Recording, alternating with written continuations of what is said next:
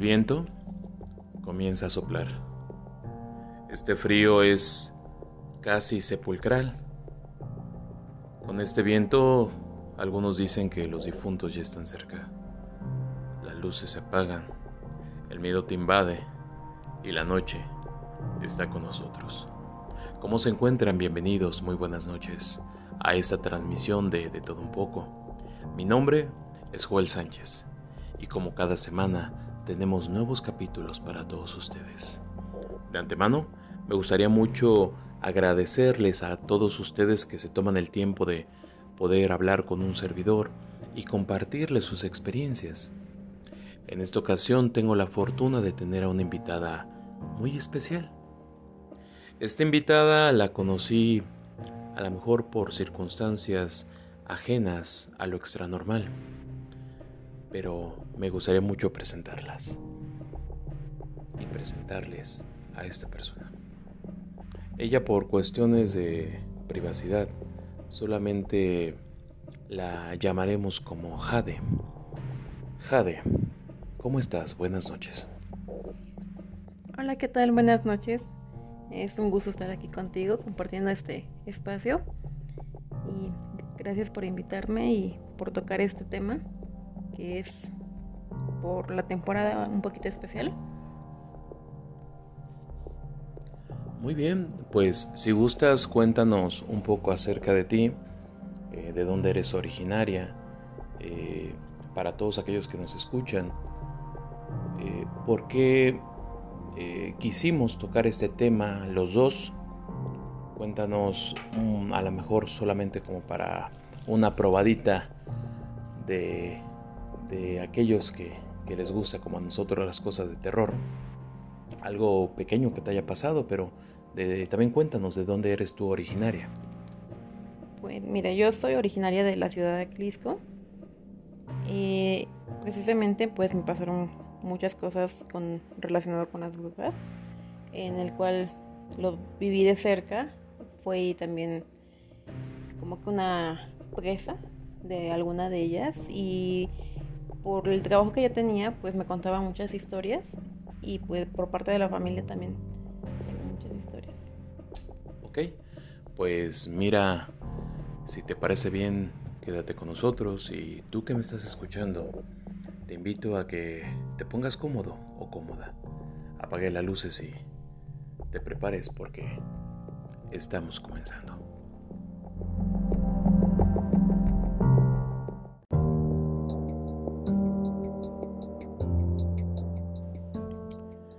Durante la Edad Media, antes de la institucionalización de los gremios, los gobiernos municipales y las universidades, las mujeres fueron ocupando espacios en todos los terrenos.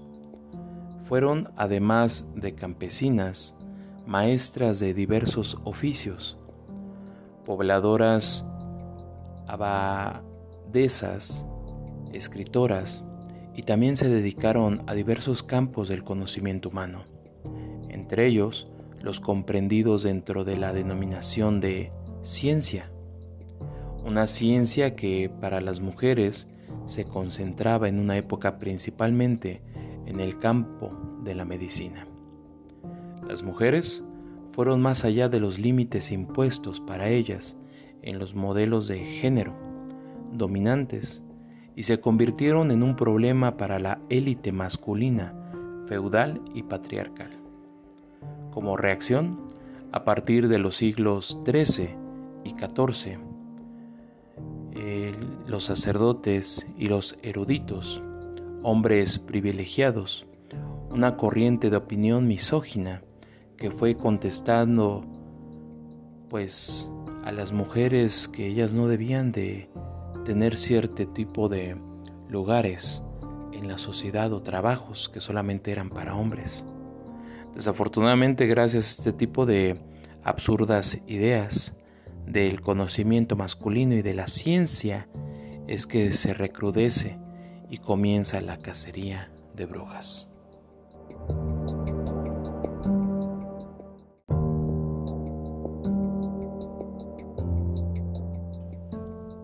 Las mujeres sin hombres solteras y viudas mayores de 40 años podían fácilmente ser consideradas unas brujas, pero muchas también eran casadas y jóvenes. Las extranjeras también podían ser un objeto fácil, ya que por ser mujeres y recién llegadas eran un objeto de desconfianza. Las brujas eran en muchos casos mujeres de extracción campesina y pobre. Esto es cierto para la mayoría de, las sanadoras, que aunque también las había en una situación social acomodada. Las sanadoras de extensión pobre y campesina trabajaban para la comunidad, para las clases populares. En general eran las únicas que asistían a los pobres. Por otra parte, otro sector que padeció la persecución durante la caza de brujas fueron las comadronas. Muchas de las mujeres acusaban, eran acusadas de brujería. Fueron las comadronas, esto se explica por el hecho que durante la Edad Media y moderna existía la idea de la generalización de que el renacimiento tenía cualidades mágicas y que esta era la causa. Al conocer los misterios del, del nacimiento y tener poderes especiales.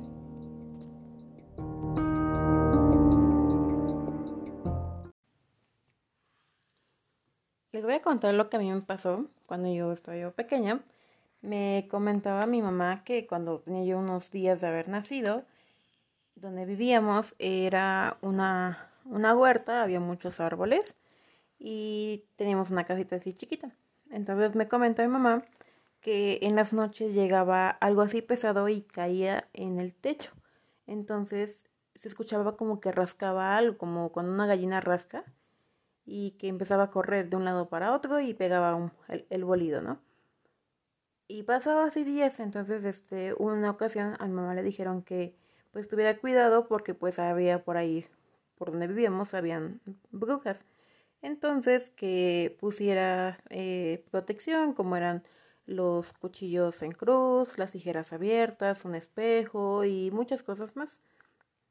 Entonces un día mi mamá pues lo puso ya en la noche y se sentía así como que muy cansada y en la noche volvió a escuchar lo mismo entonces, este, cuando escucha eso, enciende la luz y ve como una telaraña, un milito va bajando.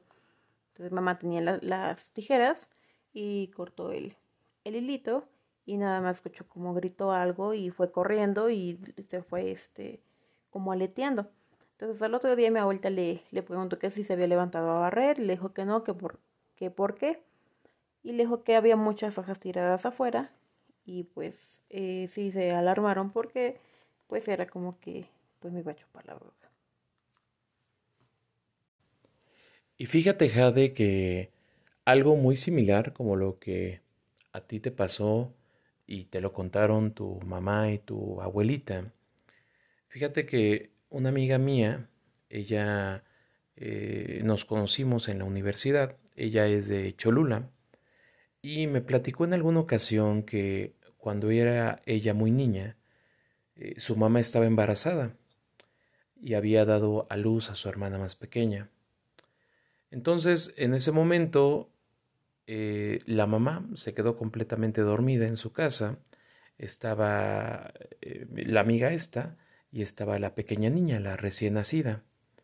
El papá normalmente llegaba tarde de trabajar pero en esa ocasión llegó un poco más temprano de lo acostumbrado.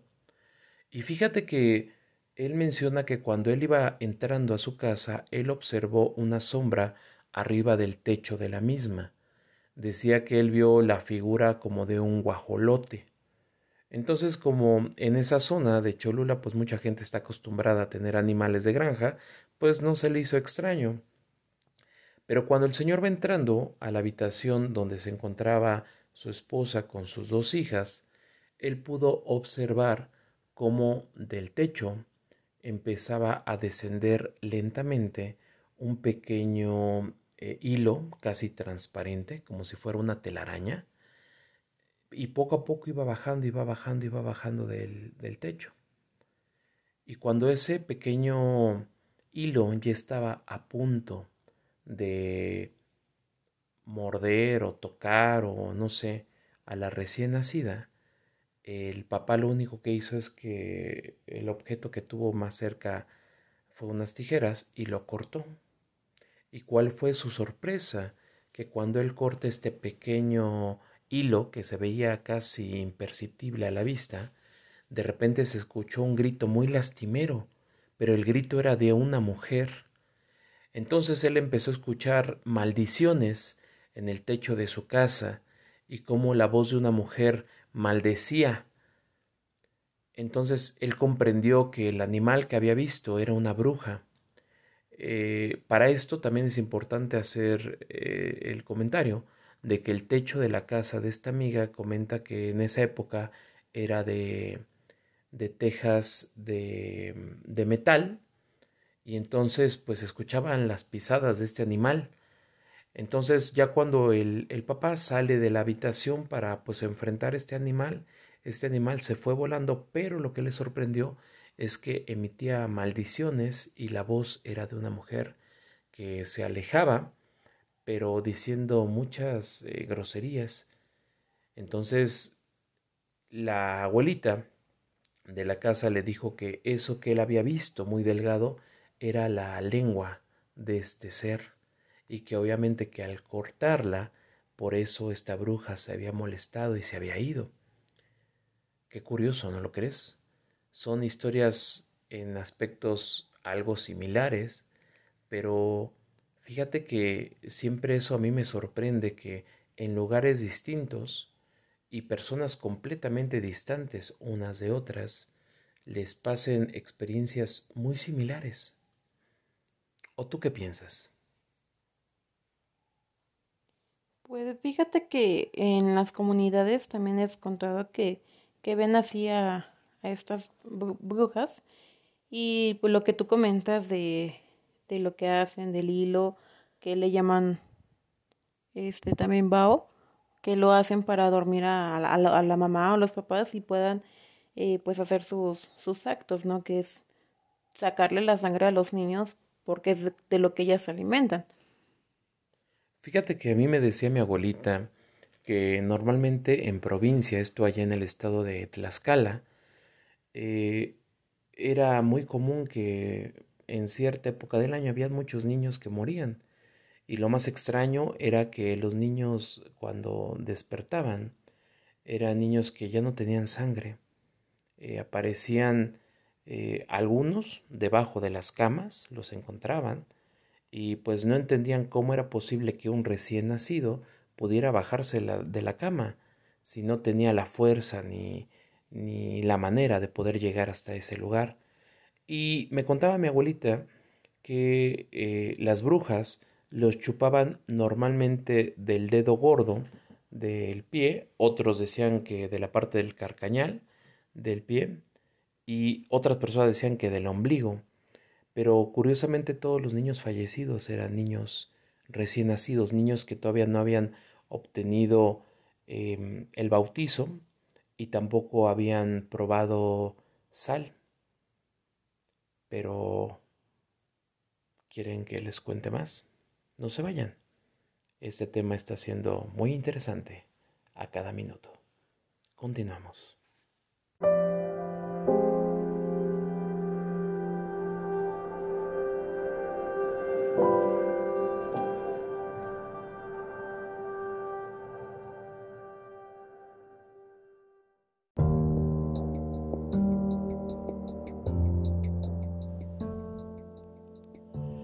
Bruja es uno de los personajes con más arraigo en los cuentos y en las leyendas tradicionales. El concepto de la mujer perversa y poderosa ha existido en las representaciones culturales de toda comunidad. Se trata de un personaje que está situado en la frontera entre la realidad y la ficción. En la realidad, en el sentido de que la creencia de que las brujas existen les ha dado la corporiedad suficiente para ser quemadas en las hogueras, que se levantaron en Europa entre los siglos XV y XVII, y ser aún un objeto de miedo y de odio, al mismo tiempo sin perder del todo las características de la bruja real. El personaje de ficción aparece en mitos, leyendas, cuentos, chistes, canciones, películas, etc., en fuentes tanto cultas como populares, escritas y orales, que se nutren unas a otras. En México, el personaje resulta de la fusión de la bruja española, a su vez heredera de la tradición medieval, una clásica y una celta, con las ideas prehispánicas y hasta africanas que se entretejieron durante el periodo colonial. Durante la conquista, en los textos de cronistas de India, como Fray Bernardino de Sagún, y más adelante en los tratados sobre hechicería y supersticiones, como los que escribió Andrés de Olmos y Hernando Ruiz de Alarcón y Jacinto de la Serna, entre otros, hasta nuestros días, en los relatos recogidos de la tradición oral, pasando por los archivos de la Santa Inquisición, sobre acusaciones de brujería. Se puede seguir el rastro de esta temida figura y ver cómo se ha ido transformando y adaptando al, al contexto histórico del cual se está tratando.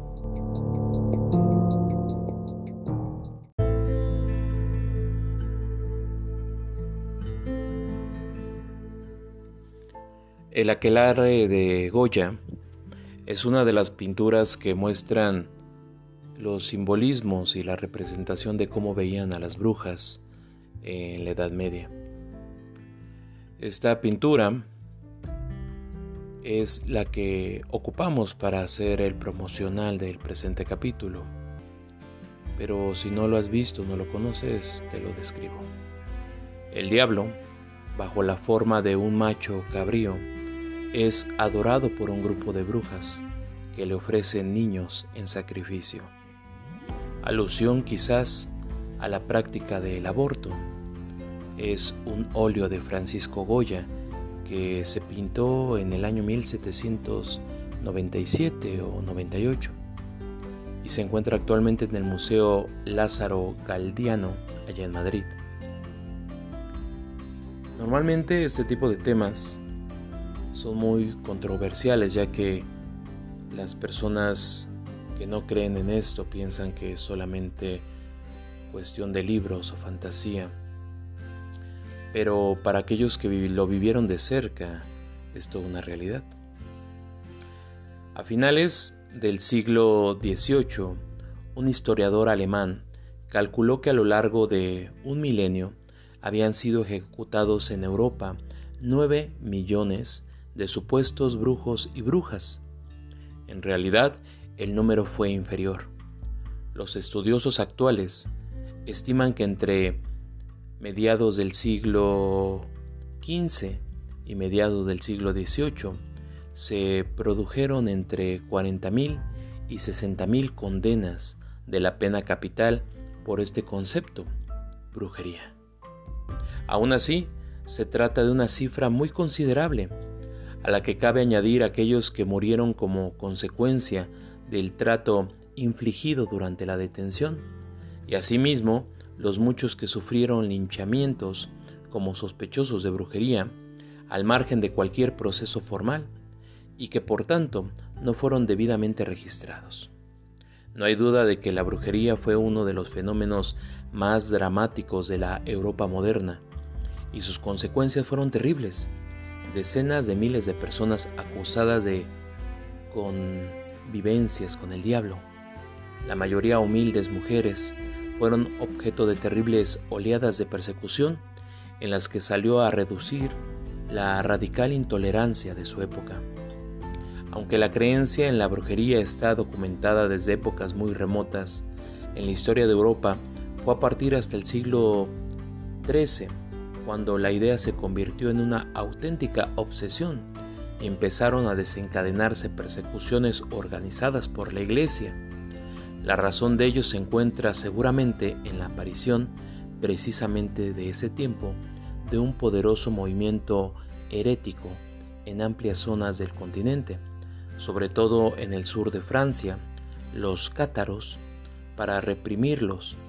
La iglesia la iglesia de Roma puso a punto una institución para poder dar pues un castigo ejemplar a todos aquellos que se presumían de brujos o brujas. La Santa Inquisición, que con el tiempo se encargaría de controlar a aquellos a quienes realizaban estas, estas prácticas mágicas.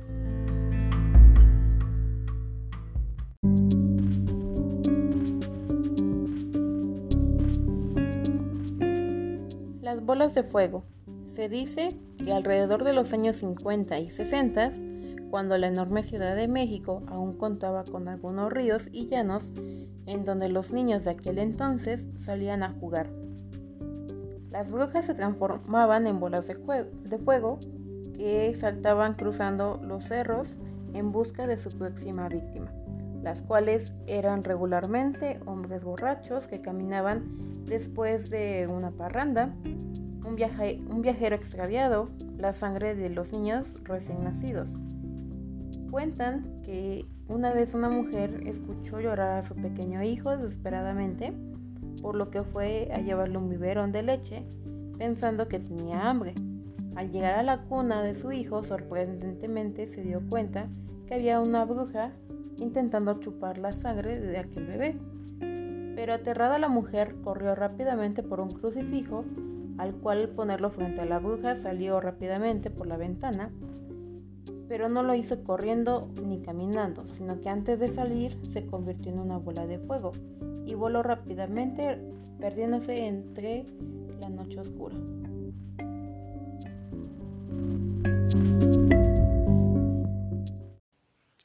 Si tú le das define bruja en tu navegador de internet, te va a aparecer lechuza. Las lechuzas son aves muy hermosas, son aves nocturnas, y da la casualidad de personas que nos han comentado y enviado sus relatos que una de ellas, de donde él es originario, en una de las tantas municipios de la ciudad de Puebla, él comentó que ya era muy de madrugada. Él iba camino a su casa cuando él sentía que lo observaban de lejos. De repente sentía esa em, como psicosis de que alguien lo estaba siguiendo. Misteriosamente se dio prisa y pudo observar que venía una lechuza emitiendo un tipo de sonido extraño. Esta era una lechuza blanca. Cuando él se detuvo para poder observarla mejor, la lechuza, al verse descubierta, por aquel hombre que ya la había notado. Esta, muy inteligentemente, se quedó parada eh, arriba de una de las luminarias de donde él se encontraba.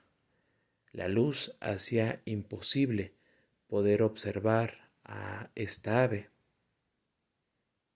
Pero lo extraño no fue eso. Lo extraño fue que después de unos cuantos segundos, esta ave se convirtió en una bola de fuego. Él quedó tan espantado que tuvo que salir corriendo de ese lugar.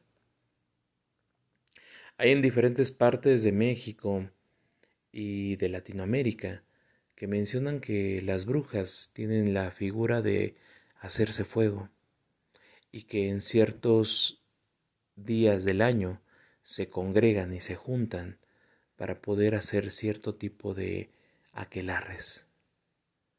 Este tipo de eventos es donde se juntan para poder realizar hechizos y adoraciones al enemigo.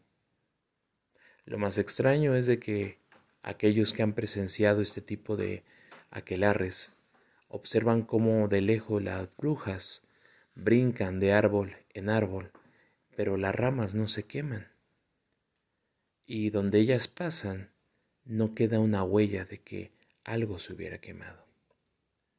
Hay muchas personas que mencionan que para que estos seres dejaran de hacer ese tipo de ritos, enterraban machetes en el piso haciendo cierto tipo de oraciones, y en ese momento las brujas descendían al piso.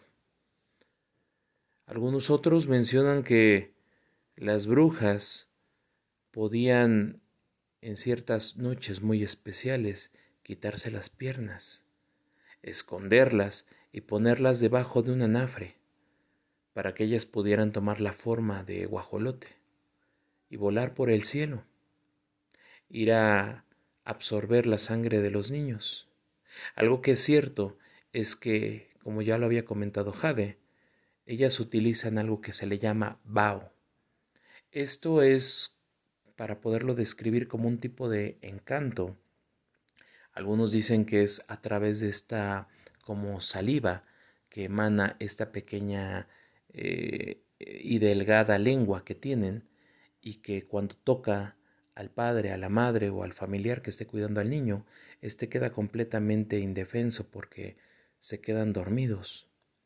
Es cuando entonces la bruja puede entrar a la habitación y succionar la sangre del pequeño.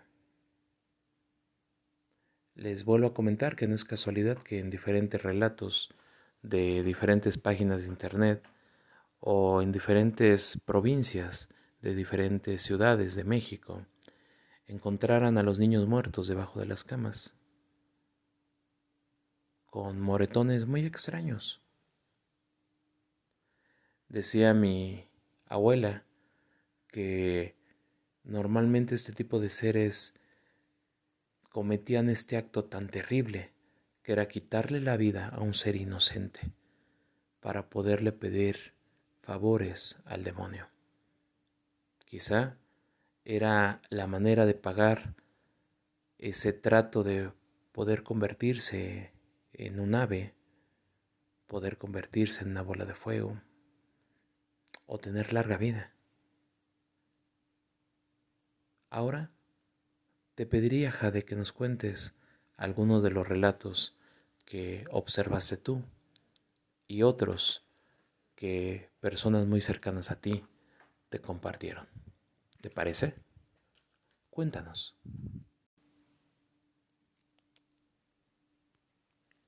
Pues mira, te comento. El, uno que me pasó también de las bolas de fuego es que en el cerro de San Miguel era muy, muy común verlas muy seguido. Este, y sí veías un, grupito de tres, cuatro así bolas chiquitas y de repente se hacían grandes y pensábamos que eran unas, eh, los globos de Cantoya, pero pues no, se iban a un mismo nivel, no subían, no bajaban, sino que se iban a un mismo nivel, ¿no? Y pues mi abuelita decía que esas eran las, las brujas, ¿no? Este, también en Metepec era muy, muy común ver esa parte, que eran en los cerros, eh, que se veía todo eso. Mi abuela comentaba que, que su esposo tenía una comadre en el cual este pues le, le decían que, que, esa señora pues tuviera que tuviera cuidado porque pues era era una, una bruja, ¿no? Entonces mi abuelo pues no, no lo creía y siempre que iba a visitarlo siempre hacían moronga. La moronga pues es un, una comida o es como una tipo longaniza, pero está hecha de sangre y lleva unas especies para darle ese sabor, ¿no? Entonces, este, pues mi abuelo era, le encantaba mucho la, moronga y cada vez que iba, pues todo el tiempo había moronga.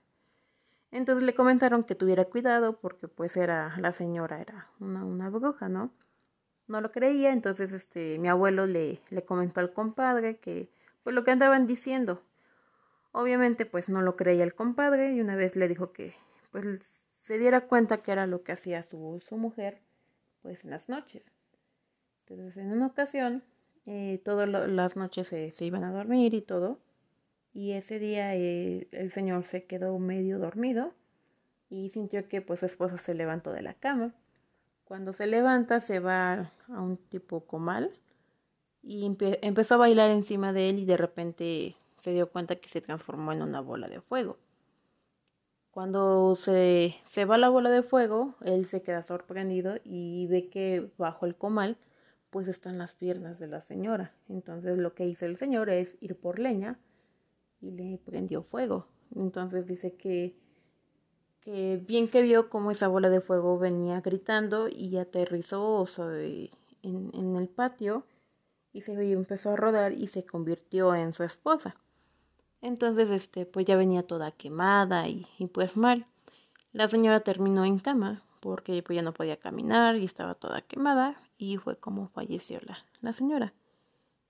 También, este, como te comentaba que por, por mi trabajo que tenía yo anteriormente, pues visitaba yo localidades eh, cercanas a Clisco, cercanas a Izúcar, cercanas a mm, aquí a, Puebla y eran localidades pues retiradas un poquito pues de la ciudad, ¿no?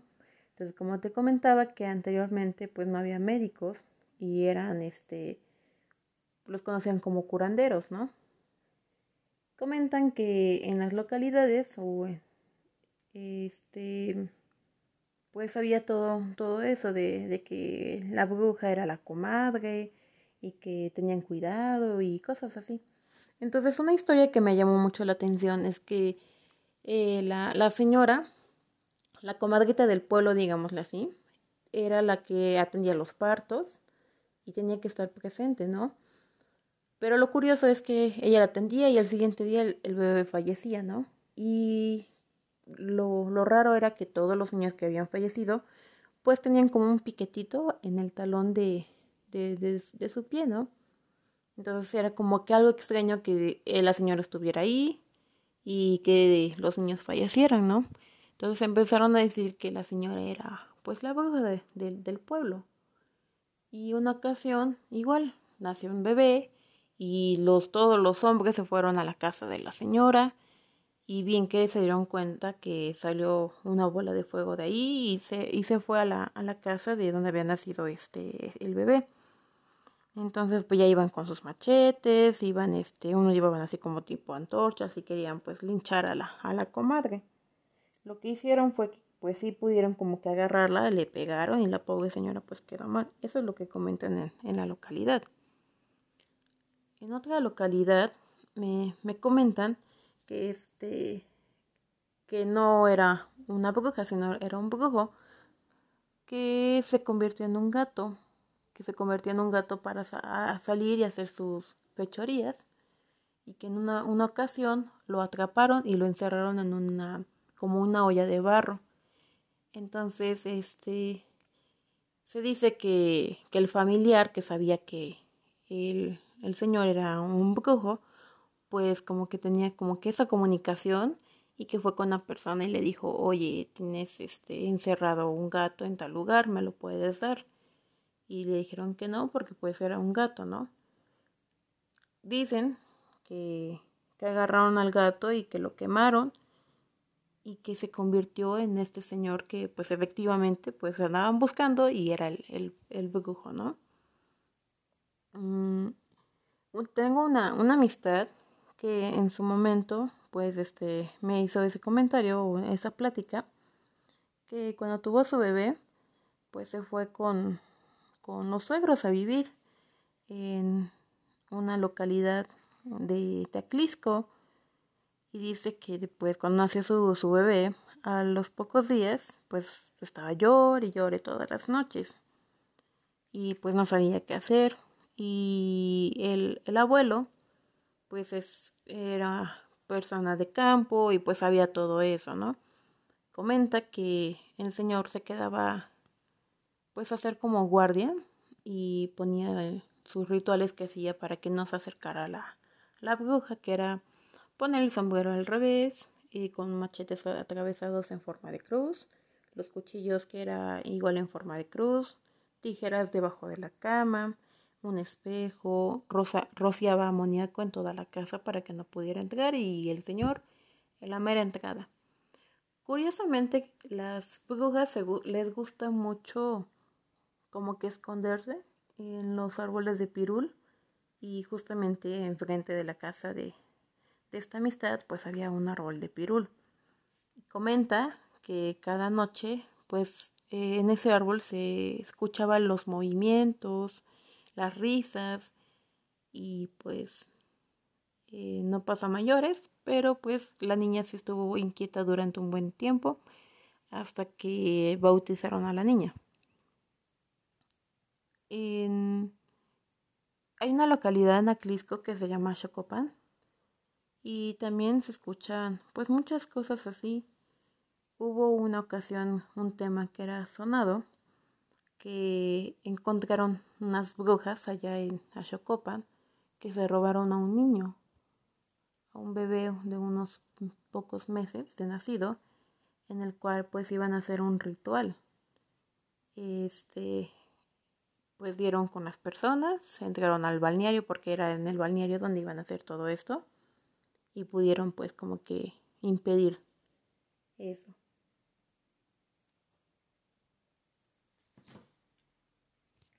Fíjate que con todo lo que tú nos estás platicando parecería que pues salta, ¿no? De la realidad. Pero te cuento lo que a mí me, me platicó en su momento señoras de, de provincia, de la zona de allá de Atlisco, de Matamoros, que decían que cuando llegaban, eh, en su momento, en esa época, llegaban muchas mujeres a vender, pues, cosas a crédito, llámese licuadoras, eh, ollas, sartenes, y entonces las señoras eh, entraban a las casas y también con el pretexto, ¿no? De vender cosas por catálogo, ya sabes, ¿no? Y entonces ellas, lo, lo raro de estas mujeres es que veían si había niños eh, de qué edades, pero si habían recién nacidos. Entonces, en donde habían recién nacidos, ellos, e, ellas pasaban más tiempo. O sea, si ellas veían que había niños ya grandes de un año, dos, tres, o sea, ellas así como que, ah, sí, así, adiós, ¿no? O sea, te concluían la plática y se iban. Y donde habían eh, niños recién nacidos, se quedaban mucho más tiempo, era curioso. Entonces, le decían a esa señora aguas que todas esas son brujas. Entonces, como las mismas las van corriendo de varios pueblos, pues van yendo a pueblos nuevos que no las conocen para hacer sus fechorías y saber dónde hay recién nacidos, para que en la noche o en la madrugada regresan en figura de aves o de bolas de fuego y matan a los niños o se los llevan. Entonces, esta señora eh, creía en esa, este, en todo eso que decían, y entonces le dijeron, oye, ¿qué te parece? Si no nos crees, haz la prueba. Cuando venga esta señora, que viene a vender cosas y viene a platicar con ustedes, eh, donde ella se siente, tú ponle abajo unas tijeras abiertas y te vas a dar cuenta de lo que pasa. Si no pasa nada, pues tú dirás que pues estábamos equivocados pero si notas algo extraño nos vas a dar la razón. Entonces esta mujer que te cuento, Jade, así lo hizo, abrió las tijeras, puso debajo de ese sillón las tijeras abiertas y esperó a que llegara la señora a la hora acostumbrada. Total que llegó la señora, se sentó, platicaron, pero pasó la mañana, pasó la tarde, pasó la noche y pues la señora no se iba. Y ya se notaba que estaba incómoda. Entonces le dijo la señora, oye, pues muchas gracias, ya nos vamos a dormir, pues nos vemos, ¿no? Y entonces eh, la señora que se había sentado en ese sillón le dice, pues sí, yo ya desde hace varias horas ya me quiero ir, pero no me dejas ir. Entonces a lo cual la señora extrañada le dijo, ah, ¿cómo que yo no te dejo ir? Y le dijo, sí, tú, sí, tú sabes perfectamente por qué no me dejas ir. Algo le pusiste a este sillón que no me deja levantarme. Entonces ahí fue cuando se dio cuenta que efectivamente todas esas mujeres que iban eran brujas. Eh, total que se llegó al acuerdo con esta mujer que no la iba a denunciar con los mismos pobladores, pero que la condición era que se alejaran de esa demarcación y no mataran a ningún niño. Aceptó la bruja y se fueron misteriosamente al otro día ya no regresaron. Yo creo que cumplieron su palabra. Estas y otras historias son las que contaban normalmente las abuelitas o las mamás, en provincia principalmente. Qué extraño, ¿no lo crees?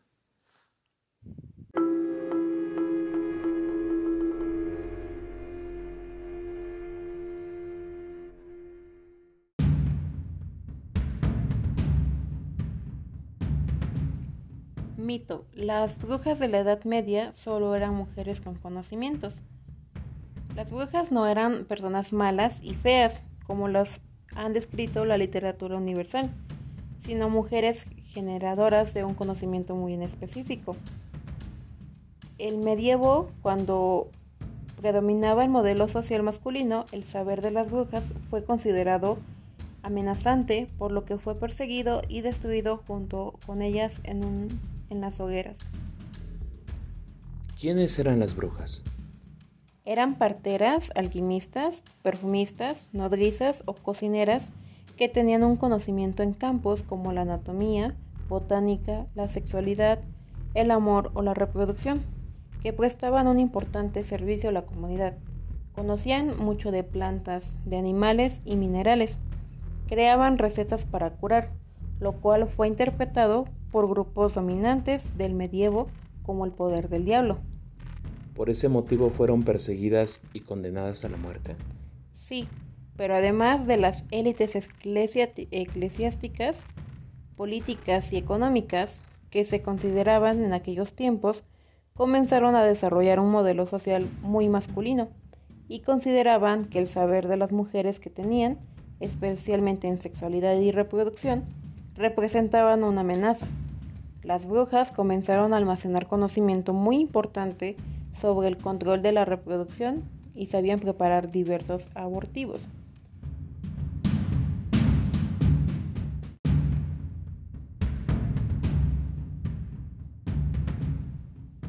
Los hombres expropiaron su conocimiento y las aniquilaron en las hogueras. Asimismo, la mayoría de las mujeres vivían solas, en casas en bosque, independientemente, generaban sus propios ingresos y provocaban mucha desconfianza.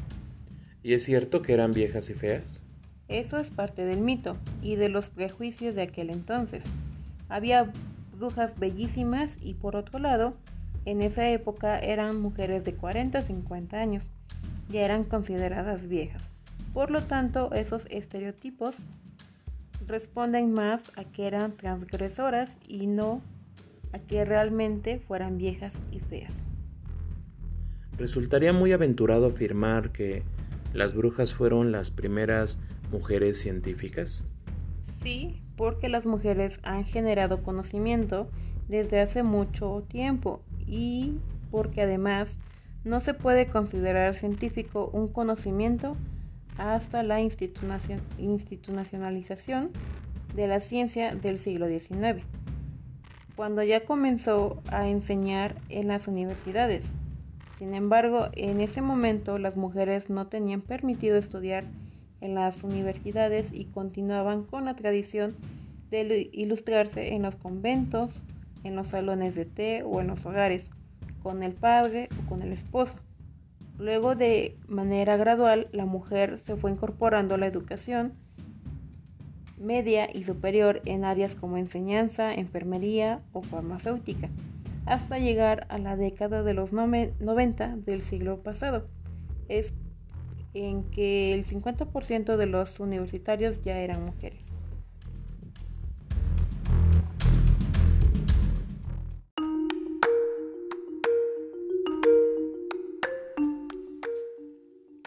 La literatura oral tiene en las leyendas uno de sus géneros más ricos.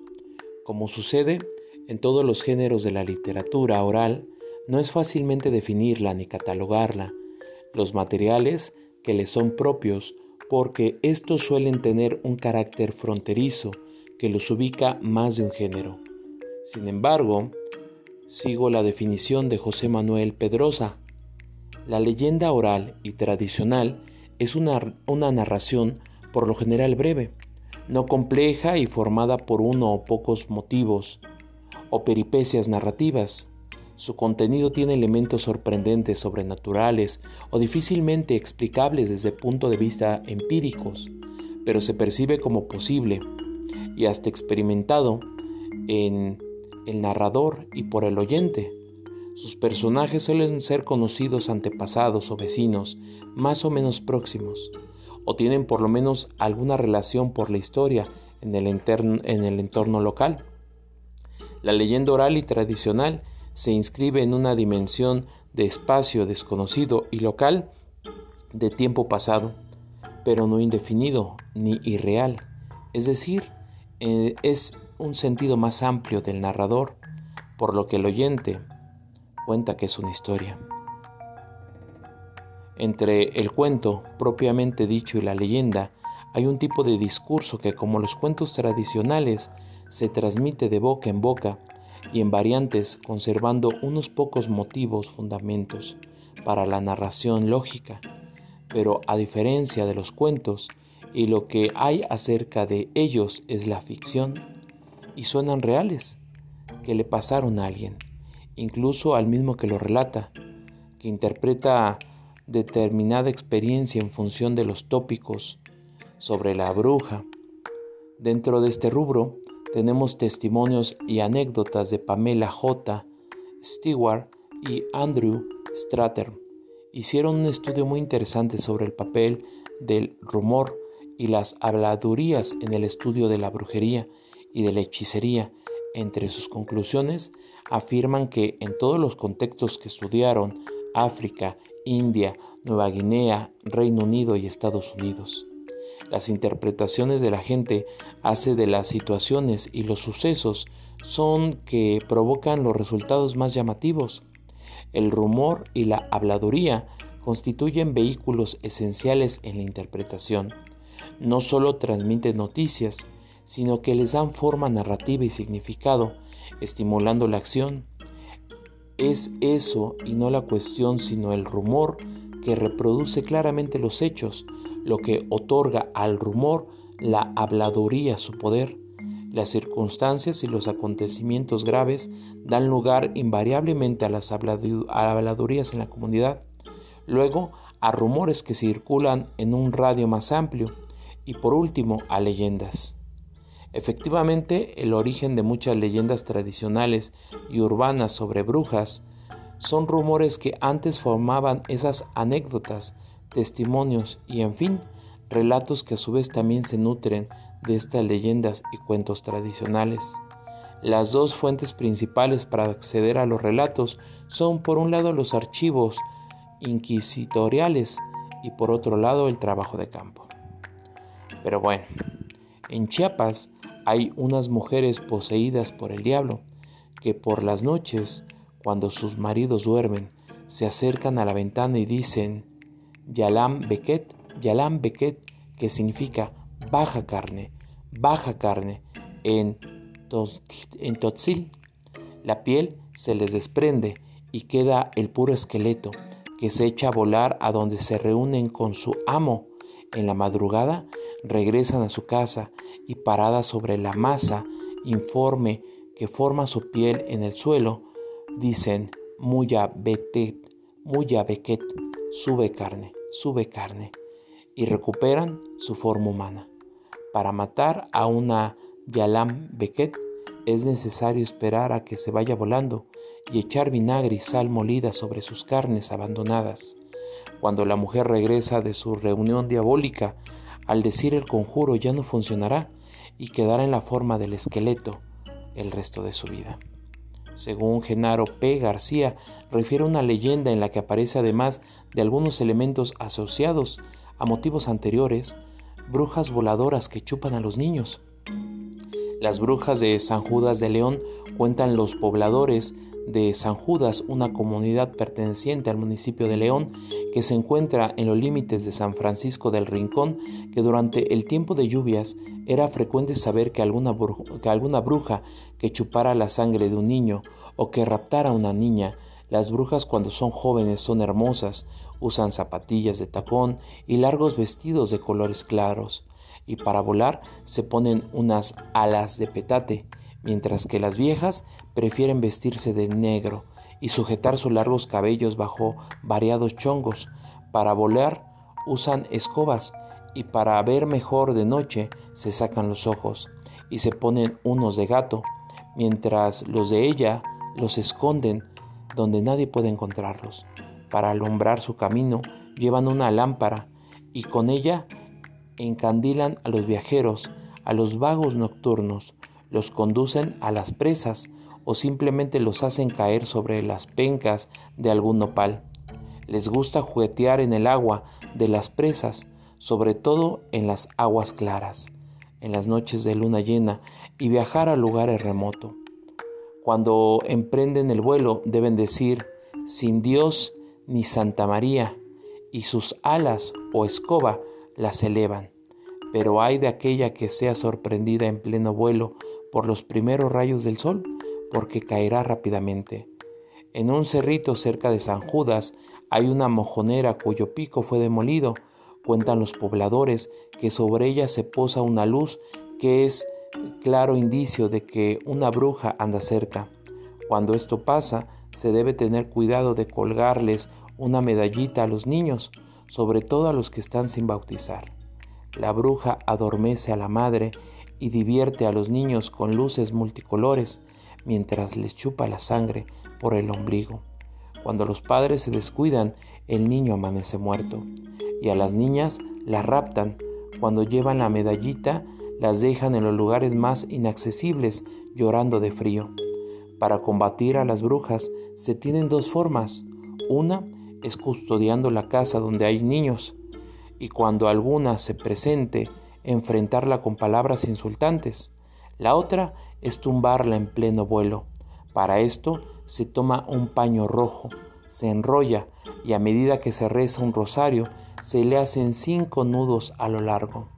Al terminar de rezar, se hace el quinto nudo y la bruja cae de rodillas frente al valiente que se atreve a realizar tal ritual. En cierta ocasión tumbaron una en el rancho de los Arcos y otra en el Quemao, pero como eran tan jóvenes las dejaron libres, amenazándolas para que no volvieran por ese rumbo. La investigadora Mercedes Zavala recogió una serie de leyendas de la tradición oral del noroeste de México, protagonizada por brujas, en las que se encontraron algunos de los elementos antes descritos, las brujas que chupan a las personas. Una vez venía yo del ejido montado en un burro pardo, con unos lazos nuevos, y cuando me emparejé en unas torres viejas de la hacienda, pasó chiflando un animal de esos, una bruja. Entonces me acordé yo de los lazos nuevos del burro y que me bajo y que se los quito, porque para atraparla se necesita hacer un nudo para cada para cada una de las doce verdades del mundo y hay que decirlas primero y luego al revés. Y entonces ya dije todo eso y cuando iba a terminar se oyó un zumbido de algo que bajaba y un golpe como si dejara caer unos petates. Y fue que alcancé a rezar completo y la bruja no llegó hasta donde yo estaba y cayó en los mezquites. Otras veces las brujas no alcanzan a uno y como son animales que andan volando, muchos por aquí la gente les teme, porque si lo alcanzan a uno lo tumban y lo chupan y le sacan unos moretones muy grandes, pero no se siente nada porque queda uno como desmayado. Una vez que andaba distraído con un hermano mío, estábamos aquí cerca en la noche, platicando cuando oímos el ruido, pero ya la teníamos encima, y ahí quedamos tirados hasta la madrugada, y las marcas duran bastante tiempo. Esto lo cuenta Timoteo Zapata Huerta, de 74 años, campesino de San Luis Potosí. Esto lo contó en el año de 1994. Las brujas, esto le dice a mi familia, y yo todavía no nacía. Vivían mis papás en casa de mi abuelito en un jacalito cerca de aquí. Ellos tenían una niñita de unos meses. Entonces pasó, como dicen que pasa donde hay niños muy pequeños. Vienen las brujas por los tres primeros días de cada mes. Y entonces esos días tienen que velar al niño para que no le pase nada. Mi papá ya había oído un animal que se arrastraba y que aleteaba como un guajolote, pero con alas de petate. Pero no, no había pasado nada. Y ya para la tercera noche a mi papá y a mi mamá los durmió el sueño y se quedaron completamente dormidos. Y a la mañana vieron que la niñita ya estaba muerta y tenía sus deditos morados, porque de ahí los chupan las brujas. Por eso siempre que hay niños chiquitos, la gente los cuida cada mes tres noches seguidas para que no lleguen a llevárselos. Según esto, doña Josefina Velázquez, de 40 años, campesina de San Luis Potosí, del 26 de julio de 1994, situaciones que, como esta y otras personas más, hicieron el favor de compartir sus experiencias. Y estamos terminando, pero aún tenemos mucho más para ustedes. No se vayan, escúchenos porque viene lo mejor.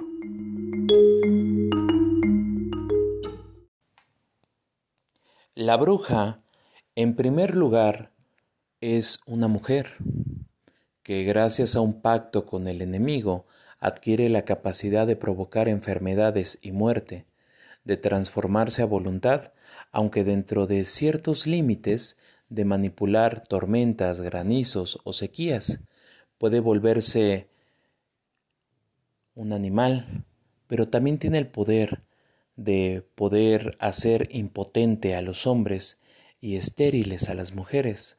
Puede matar y comerse a los niños. Es una mujer que vuela por las noches y se reúne en, aquelarres con otras de su tipo. A cambio de estos poderes, la bruja promete entregarse en cuerpo y en alma al demonio, convertirse en su servidora, adoradora y amante, y hacer todo el mal que se pueda mientras viva.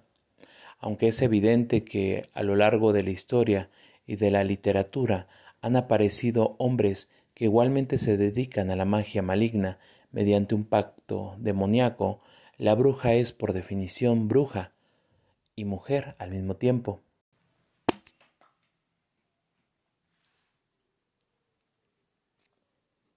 de donde soy, de originaria de Aclisco, está una leyenda que son las brujas del Cerro de San Miguel. Y se cuenta la leyenda que hace muchos años, al llegar la noche, todas las madres cerraban sus puertas y ventanas, se ponían a rezar y persinaban a sus hijos, sobre todo aquellos de cinco años o menores. Caían en una gran angustia, pues se decía que al caer la noche se, ponía, se podían observar unas bolas de fuego que rodeaban el cerro de San Miguel, las cuales eran brujas que, que se robaban a los hombres y a los niños para comérselos. Desde las ocho de la noche ninguna persona salía de las casas, pues temían toparse con alguna bruja. Se decía que estas aterradoras mujeres se quitaban las piernas de un lado de un fogón y ahí las dejaban para después ponerlas, ponerse unas de guajolote. Se arreglaban un poco el cabello y tomaban sus escobas hechas de ramas viejas para salir volando en la noche hacia el cerro de San Miguel. Al llegar al cerro, las brujas se topaban con otras y cuando ya eran demasiadas se lanzaban al vacío. Cuando ya casi tocaban el suelo, se prendían y se convertían en unas bolas de fuego grande. Volaban por horas en todo el pueblo buscando con el olfato dulces niños, borrachos o enamorados para poder comérselos. Todos los pobladores de Aclisco se encerraban en sus casas, pero sobre todo cuidaban a los niños, las mamás colocaban veladoras a los santos y les hacían oraciones. También sacaban cruces hechas de ocote, estacas y vieja y tijeras cruzadas para ponerlas en la puerta, pues así se creía que las brujas no se, se acercarían. Si los padres de los niños no hacían todos estos rituales, era muy probable que aquellas mujeres entraran a las casas donde no hubiera obstáculo y pudieran chupar la sangre de los inocentes niños. Tanto fue el temor de las bolas de fuego que causaban en la gente que después de las ocho de la noche ya nadie subía al cerro. Se dice que después de algún tiempo las brujas de Aclisco dejaron de hacer apariciones y se creyó que algunos valientes pobladores consiguieron matarlas. Hasta el día de hoy, esta es una de las leyendas más contadas en Aclisco. Incluso muchos han afirmado que aquellas bolas de fuego siguen aún en el Cerro de San Miguel. Dos relatos más que me compartieron, pues personas que prefirieron dejarlo como en anónimo. Una de ellas decía que ella tenía la sospecha de que su vecina era bruja, ya que esta mujer, aunque ya era de edad avanzada, siempre le gustaba mucho, pues, estar escondida en su casa y solamente de noche salía y regresaba a altas horas de la noche. Siempre se le veía acompañada con un gato. Este gato, decían algunos que era el mismo demonio en forma de ese animal. Lo extraño es que esta mujer sin pena decía que ese gato era su amante y que por esa razón siempre andaban unidos los dos y cerca uno del otro. Se sospechaba que esta mujer era bruja porque realmente cuando alguien la hacía enojar, ella solamente lo miraba fijamente y provocaba en aquel desvergonzado algún dolor de cabeza, alguna enfermedad en el estómago y provocaba vómitos que no paraban hasta que iban a disculparse con ella. En el otro relato te cuento que en alguna ocasión le decían a una persona que su esposa era bruja. Él realmente no quería creerlo y lo extraño de esto era que cuando el señor siempre regresaba de trabajar, su esposa ya le tenía preparada la comida, lo trataba realmente muy bien. Pero a él se le hacía extraño que siempre le decía, bueno, yo voy a cenar, pero ¿no quieres tú nada comer?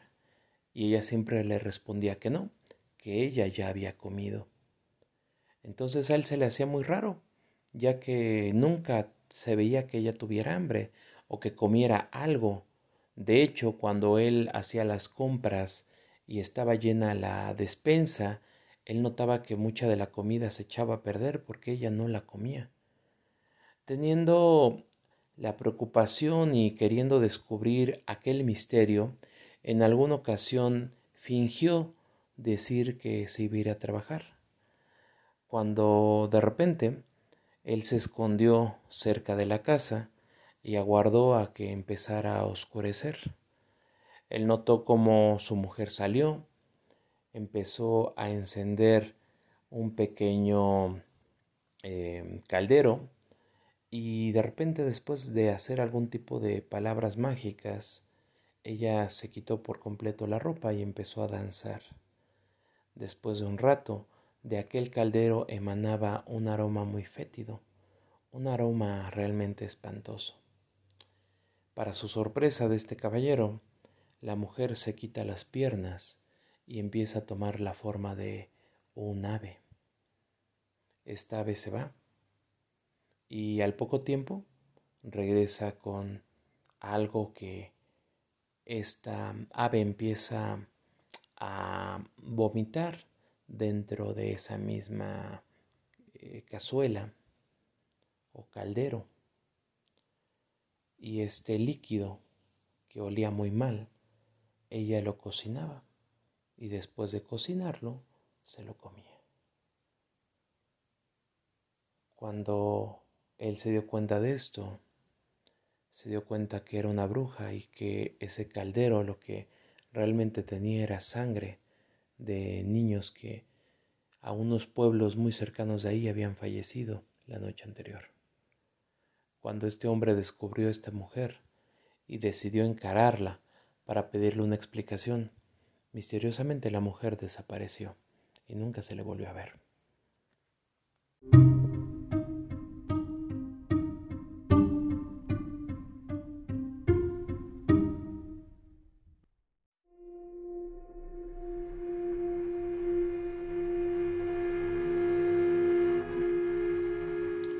Dicen que los 30 o 31 de octubre las brujas se reúnen en diferentes partes de México. Escogen principalmente ciertos caminos que tengan diferentes salidas, es decir, que den hacia algún punto específico de norte a sur o de este a oeste.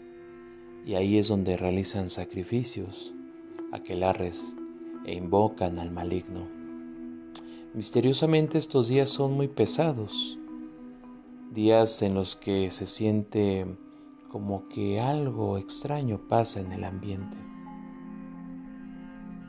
Muchos dicen que en estas fechas es cuando desaparecen pequeños de sus hogares. Sea realidad, sea mentira o sea simplemente ficción, el mal existe. En este momento ya estamos terminando este capítulo.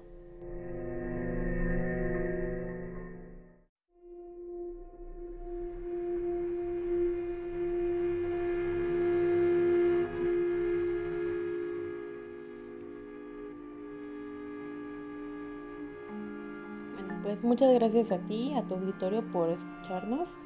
Y pues te comentaba de donde soy originaria es estas historias, estos mitos que se remontan de, de las abuelas que nos contaban. Y pues yo invitaría a tu auditorio a que si tienen abuelitas, tienen familiares, pues ya mayores que es de donde vienen las historias, pues les pregunten y, y no se queden también con esa duda de que si existen o no existen. Yo puedo hablar por experiencia propia en el que pues me pasó y en el que vi. Eh, ahorita ya no he visto por, por el lugar en donde ahorita yo estoy radicando, pues no he visto, pero sí, sí vi.